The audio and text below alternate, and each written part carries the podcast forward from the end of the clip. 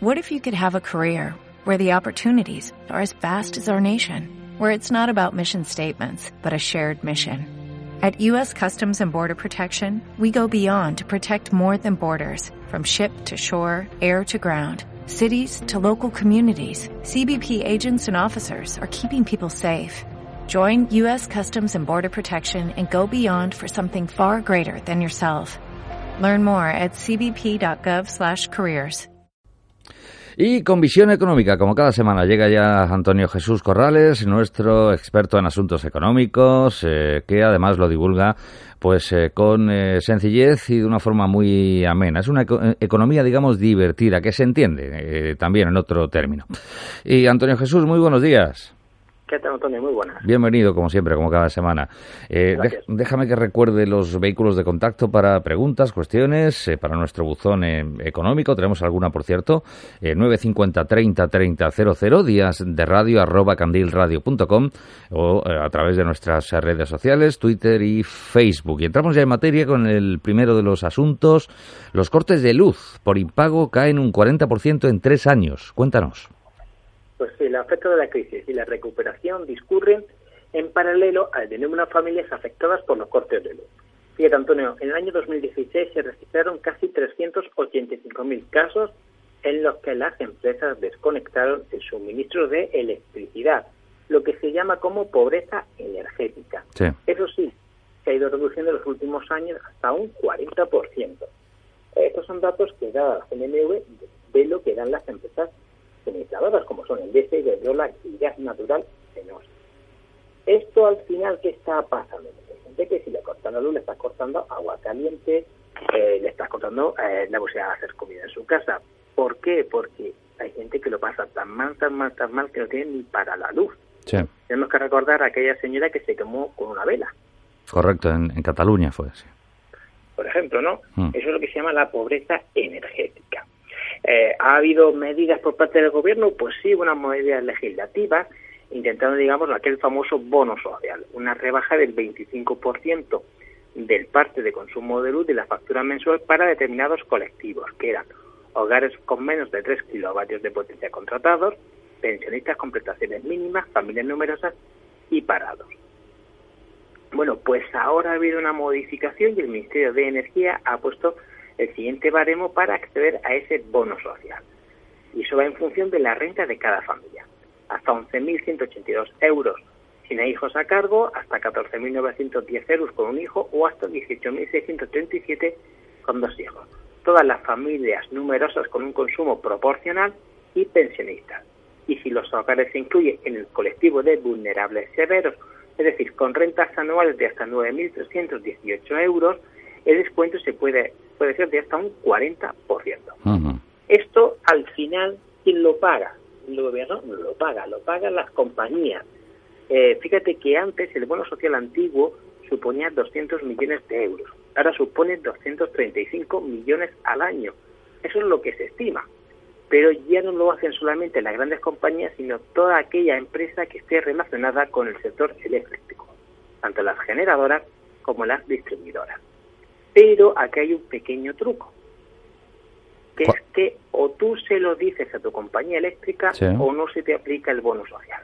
Ya, ya, ya. Que no sale por defecto. Es decir, tienes que decírselo a la compañía, si la compañía tú no se lo dices, la compañía te va a seguir aplicando el precio tasado y sin ese bono social. Claro, has de, has de comunicarlo tú. Tienes tú que comunicárselo, obviamente, a la compañía. Efectivamente, por mm. eso se estima que ese gasto será incluso menor de esos 225 millones se estima que justamente lo van a pedir la mitad de las personas que lo necesitan, con lo cual será unos 115, 120 millones de euros el coste de esta, de esta Oye, podríamos decir que lo peor en este sentido pasó eh, entre los años 2012 eh, y 2013, eh, a tenor, digo, de los, de los datos, Antonio.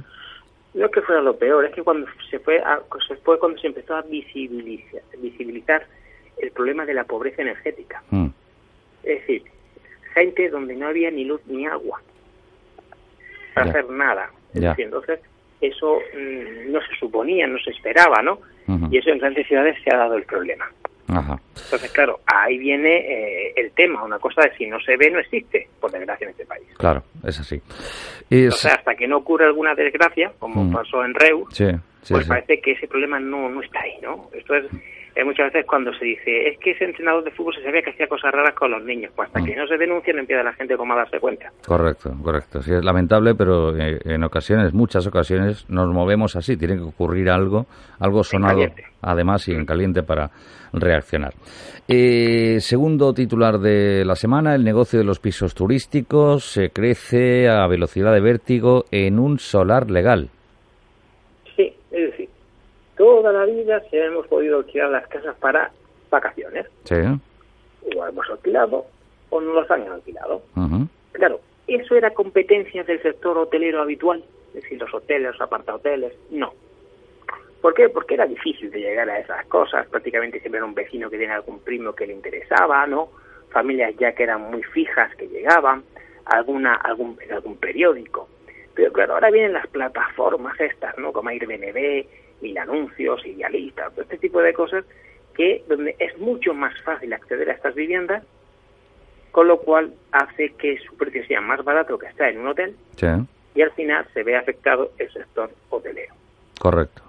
Un sector hotelero que genera muchísimo trabajo, ¿vale? Que a su vez también causa problemas en otros establecimientos de restauración, como es en los bares o los restaurantes. ¿Por qué digo esto?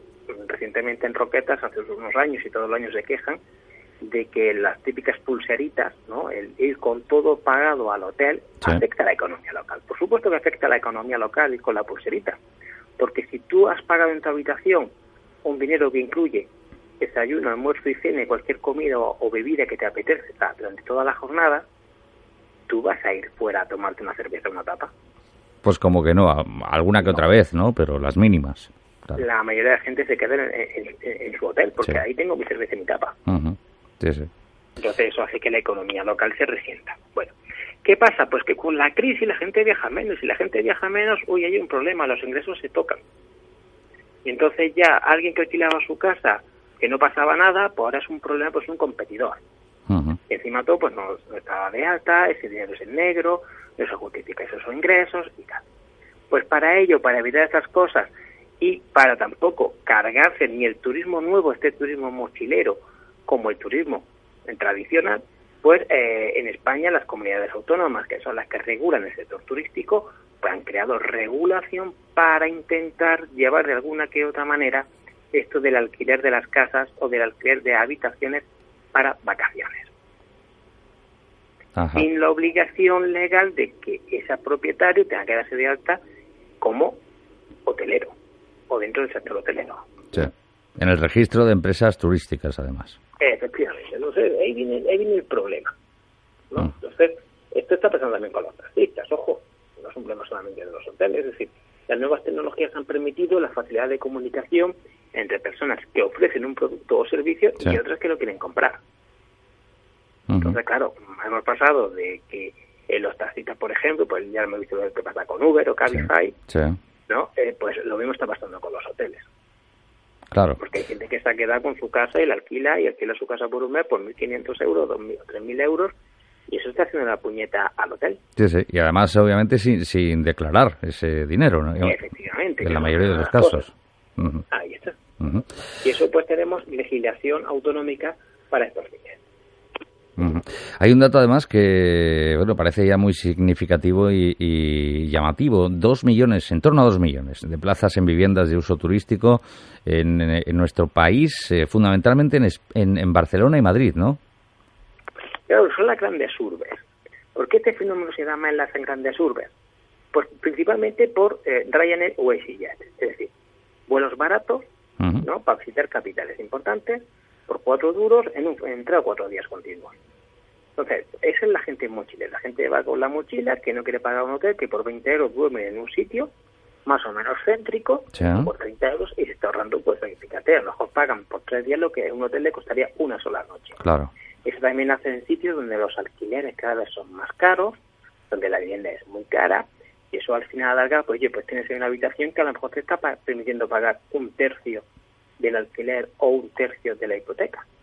Ya, ya. Se dice pronto. Oye, te pregunto, eh, ¿todas las viviendas pueden tener fines turísticos o no? ¿O habría matices aquí? Según la normativa andaluza, que es la que nos interesa a nosotros, es lo mismo aquí que en Murcia, que en Castilla-La Mancha, que en Extremadura, vamos a ver, siempre y cuando no se, no se consideran empresas turísticas con fines turísticos las siguientes. Si yo te dejo a ti la casa de verano porque eres mi amigo y no te pienso cobrar. Ya. Eso no se considera. Siempre y cuando sea más de dos meses. Por ejemplo, si tú alquilas una casa cuatro meses en el Toyo, no se va a considerar vivienda vacacional, va a ser un alquiler al uso, un alquiler lo que es normal. Sí. Si es por debajo, si son dos meses o menos, se va a considerar que es un enclave turístico. Mm, ya, pero A no ser que lo justifique por un contrato de trabajo temporal o algún tipo de motivo, ¿no? Pero si no, se considera vacacional. Bueno, pues a cualquiera puede pasar eso, ¿no? Oye, que hay que trabajar temporada de verano y estoy trabajando aquí, pues alquila dos meses, ¿vale? Sí, sí. Después, también aquellos que estén en lo que se, denomina medio rural, sí. porque ya tienen su propia legislación de turismo rural y turismo activo, o aquellos conjuntos de viviendas formados por tres o más viviendas o apartamentos dentro de una misma persona titular o explotadora, ¿vale? Siempre que sea el que en contiguos o no, es decir, dentro de un radio de kilómetros, ¿vale? Porque eso se llama apartamentos turísticos y tiene su propia regulación. Por ejemplo, tenemos de una familia que tiene otras cuatro casas en un pueblo y las ponen en alquiler y son tres o más casas y debe de ser por apartamentos turísticos y son dos casas en el mismo en la misma localidad, sería una vivienda turística. Ajá. Cambia la ley, cambia la norma. Mm. Las obligaciones fiscales también. Claro, son, son diferentes. Los requisitos para eh, ofrecer tu vivienda con fines turísticos, más o menos, grosso modo, ¿cuáles serían? Primero, porque sean casas que sean habitables y que tengan la licencia de primera ocupación, ¿vale? Después que tengan ventilación directa al exterior o a patios y algún sistema de oscurecimiento de las ventanas, de que tengan cortinas o que tengan persianas. Es que hay gente que alquila cada cosa que no veas, ¿no? Después que estén lo suficientemente amuebladas y dotadas de los aparatos que sean necesarios para su uso inmediato, acorde al número de plazas, ¿vale? Que, que tengan el menaje, típico menaje, ¿no? Ajá. Después que tengan elementos de refrigeración, tanto en habitaciones como salones, es decir, que tengan aire acondicionado. No vale el ventilador. No, esto no. Aire acondicionado siempre y cuando se activen entre mayo y septiembre. ¿Vale? Si es entre octubre y abril, deben tener calefacción. Ajá. Perfecto. ¿Vale? Eso también es importante. También debe de disponer de un botiquín de primer auxilio dentro de la vivienda y poner información turística, tanto de soporte físico o electrónico en la zona, zonas de y restauración de cafeterías, y que la gente cuando vaya a esa vivienda sepa que tiene alrededor. Disponer de una hoja de queja de reclamación porque se considera que está haciendo una actividad.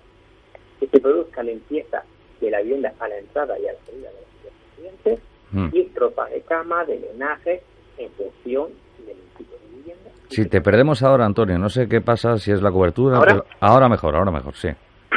Por ejemplo, que también tenga que limpiar la vivienda al entrar y al salir, que tengan ropa de cama, lo suficiente para poder montar una cama y un juego de cambio, ¿vale? Y facilitar un teléfono en caso de que haya algún problema. Ajá. Siempre y cuando sean contratos menores de dos meses. Muy bien. Es decir, podemos alquilar la casa por un día. Perfecto. Por ejemplo. Perfecto. Esto también hace, conlleva, aunque tú no te des de alta el impuesto a actividades económicas, después todos son un ingreso que tienes que declarar. Correcto. Porque hay un registro público. ¿vale? Oye, las sanciones, eh, si digamos, eh, pues eh, se sorprende al propietario de, de turno eh, alquilando una vivienda que debería estar en ese registro de vivienda turística eh, y sin embargo pues no ha declarado nada, eh, son duras, pregunto, a día de hoy, es decir, ¿se está controlando de algún modo? 10.000, 18.000 euros y son sanciones bastante duras. Es más, sanción tanto por Hacienda como por la comunidad autónoma. Ajá. Cuidado, ¿eh? Hacienda ha sacado un software para lo que quiere, como siempre digo, que te detecta qué vivienda está en alquiler en los portales de anuncios de Internet y en los periódicos y coteja esas viviendas que salen y la dirección que sale con el catastro y de ahí te dice quién es esa vivienda y dice, oiga, usted, usted está alquilando la vivienda y usted no me ha informado. Ya. Sancionan, por tanto, por doble vía, eh, tanto por la Administración andaluza como por Hacienda. Efectivamente, la Administración andaluza por no estar en el registro correspondiente y Hacienda por no declarar el ingreso. Ajá. Perfecto, pues queda clarísimo. ¿eh? Clarísimo, así que mucho, sí. Mucho cuidadito. Mucho cuidado. Ya lo veo. De gran final, Antonio, el glosario. Eh, OPA, oferta pública de adquisición. ¿Esto qué es lo que es? Eso, OPA, como decía el koala, no es. Voy a hacer un corral. Me lo ha dicho. No, es una operación mediante la cual una persona física o jurídica decide comprar las acciones de otra empresa a un precio determinado. Mm. Lo que estamos viendo ahora con Avertis. Es decir, ha llegado una empresa, la italiana, y dice, le voy a dar a cada accionista 16 euros y medio por sus acciones, por cada acción. Eso puede ser negociado, que no sea, que esté bien, es decir, lo que está pasando ahora, que hay un acuerdo entre ambas empresas, u hostil, es decir, pues mira, no hablo con nadie y le quiero hacer con el 100% a este precio. ¿Vale? Se puede hacer, el cambio puede ser eh, acciones por acciones, acciones por dinero o acciones por dinero y acciones de la nueva empresa. Ah, Eso es una OPA. Se llama oferta pública de adquisición cuando se intenta superar un índice determinado. Normalmente es el 25 o el 30% de la propiedad de la empresa. Es decir, cuando una empresa compra hasta el 30% de una y va a comprar el 31, obliga la legislación a que haga una oferta pública de adquisición, una OPA. Por ejemplo, eso le pasó a Carlos Slim con FCC, con la cuando entró, después intentó quedarse con una empresa y efectivamente hizo una OPA, una oferta de adquisición. En ese caso no era pactada, era un poco más agresiva. O sea que era hostil, digamos, ¿no? Exactamente. Mm, vale. No era muy hostil porque la metieron a ellas, pero un poco más agresiva. Sí, algo hostil. perfecto, perfecto. Pues eh, nos queda clarísimo, ya digo, economía eh, contada de una forma sencilla y amena por Antonio Jesús Corrales, nuestro analista y asesor en eh, aspectos que tienen que ver con el euro y con el bolsillo y que vuelve, por supuesto, en siete días a este su programa, Días de Radio. Antonio, que lo pases muy bien.